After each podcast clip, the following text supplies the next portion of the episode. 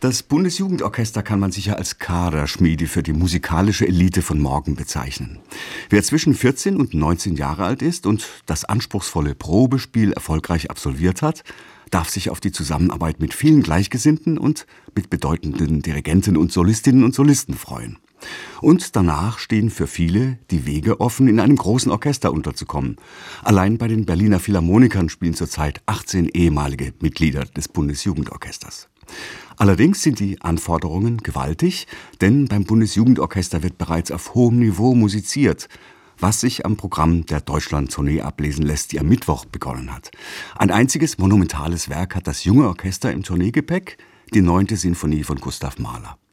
Am Pult steht der britische Dirigent Alexander Shelley und er ist einer meiner beiden Gesprächspartner und Gäste im Studio heute. Der andere ist Sönke Lenz, der Orchesterdirektor des Bundesjugendorchesters.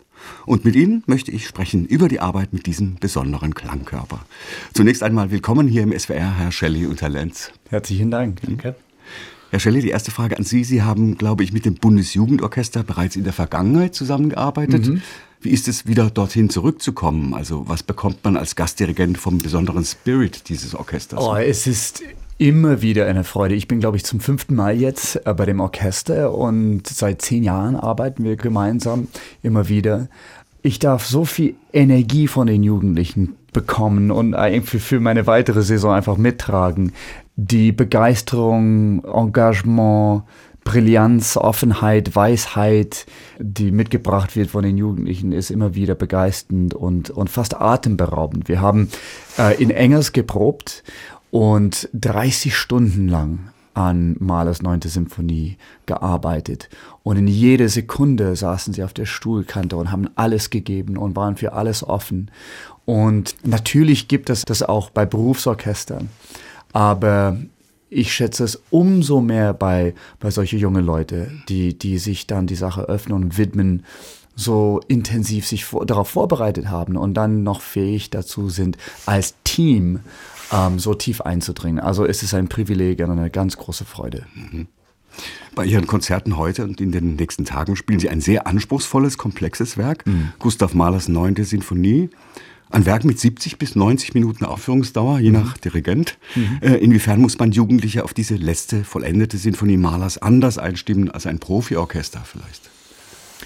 Also das, was ich als vielleicht Grundprinzip immer gehabt habe mit dem Bundesjugendorchester und mit allen Jugendorchestern, ist, mit genau solche Erwartungen, Ernsthaftigkeit und auch in der Tiefe heranzugehen wie mit Erwachsenen, weil ich weiß, dass sie in der Lage sind, nicht nur technische Ideen, aber viel mehr noch metaphysische Ideen, religiöse Ideen, humanistische Ideen, damit umzugehen und umzusetzen. Und wir haben viel Zeit bei den Proben damit verbracht, uns zu fragen, was die Hintergründe sind der Musik.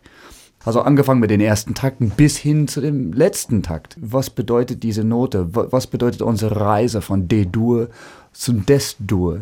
Also die Themen, die wesentlich sind bei der Musik, die werden thematisiert, diskutiert, erarbeitet, genauso wie beim Berufsorchester. Und, und das Ding ist, man hat auch ein bisschen mehr Zeit. Das hast du nicht beim Berufsorchester. Man muss schneller auf den Punkt kommen das ist sehr schön, die Zeit zu haben.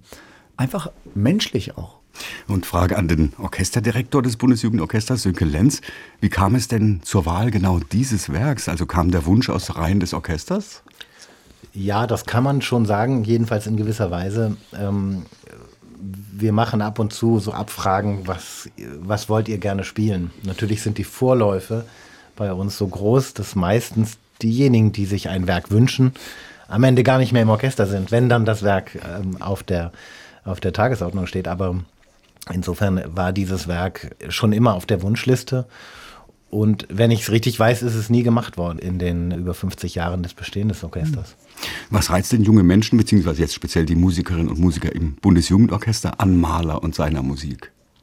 Also ich glaube, es gibt quasi eine Diskrepanz zwischen der Vorstellung, dass man Maler vor allen Dingen dann spielen kann, wenn man eine große Lebenserfahrung hat. Und die Erfahrung zeigt aber, dass insbesondere Maler es schafft, ähm, die Emotionen und die Herzen dieser jungen Menschen ganz besonders zu öffnen.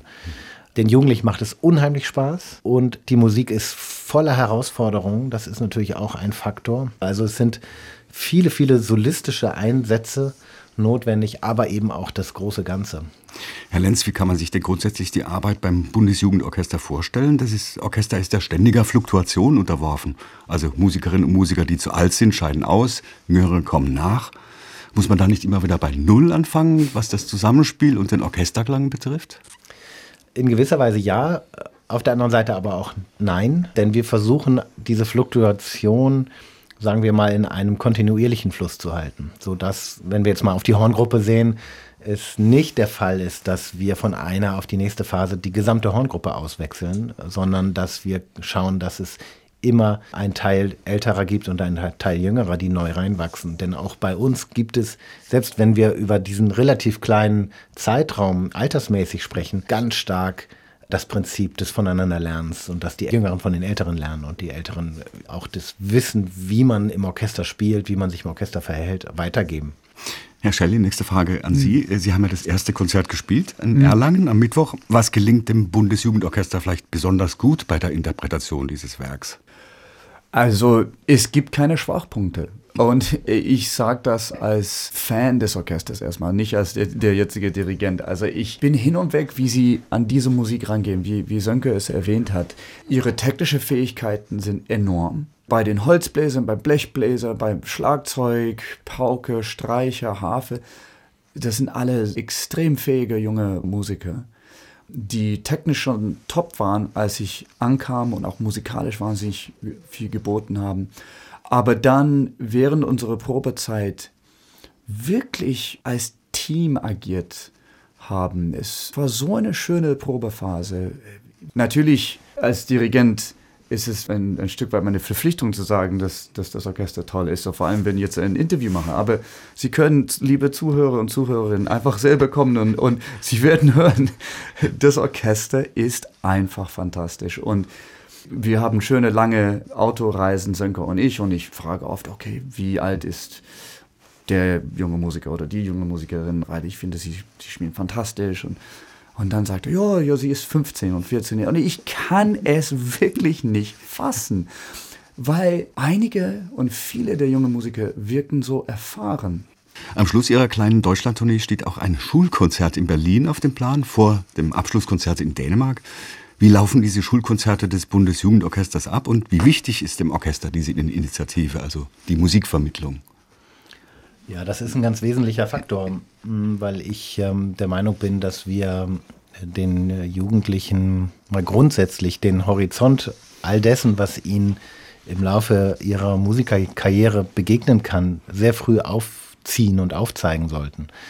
Und es hat sich gezeigt in der Vergangenheit, dass wir eine besonders schöne Brücke bauen können von den Menschen im Orchester zu den jungen Menschen im Publikum, wenn es diesen Altersunterschied gar nicht gibt. Weil natürlich das Publikum dann plötzlich feststellt, dass die genauso alt sind wie, wie das Publikum selber. Und ich glaube auch, dass der Faktor Motivation und Begeisterung viel, viel höher ausfällt, wenn man sich vorstellt, wow, da könnte ich eigentlich auch sitzen vom Alter her.